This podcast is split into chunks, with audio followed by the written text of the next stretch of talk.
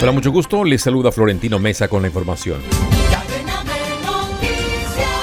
El presidente Gustavo Petro no asistió esta mañana a una entrevista virtual que se tenía pactada con al menos 300 emisoras comunitarias del país, en la que se pretendía que el mandatario escuchara las necesidades desde las diferentes regiones. Tras varios minutos de espera, la dirección administrativa de la presidencia dio a conocer que Petro no asistiría a la entrevista. También dijo que próximamente se dará a conocer el nuevo día y la hora en que se realizará dicho encuentro con la radio y las comunidades. El Ministerio de Defensa confirmó hoy la salida masiva de 23 oficiales de la Policía Nacional, entre ellos 10 tenientes coroneles. En un comunicado, el ministerio detalla que los uniformados pidieron su salida bajo el concepto de solicitud propia, es decir, de forma voluntaria.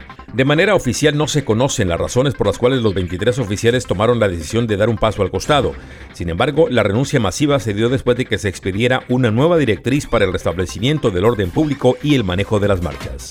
Por vencimiento de términos, un juez de control de garantías de Bogotá dejó en libertad al expresidente de la EPS Café Salud, Guillermo Grosso Sandoval, señalado de estar presuntamente involucrado en hechos de corrupción en la entidad. El exfuncionario es investigado por el delito de cohecho impropio. La fiscalía indicó que se pedían coimas a IPS a cambio de adjudicar contratos para la atención de pacientes con cáncer en Bogotá y en varios municipios de Boyacá, Santander y Cundinamarca entre 2015 y 2016. Descarga gratis la aplicación Red Radial y encuentra siempre una radio para tu gusto. Escucha lo mejor de la radio hablada en Colombia. Noticias, deportes, entretenimiento, programas familiares, música en todos los géneros y gustos. Y cada hora los avances informativos en cadena de noticias.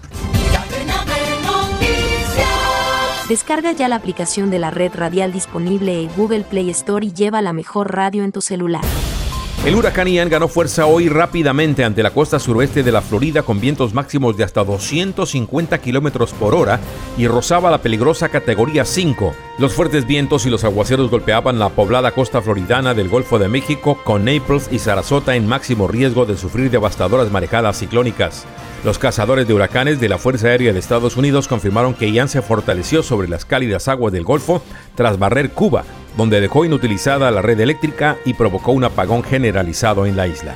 Volveremos con más en Cadena de Noticias.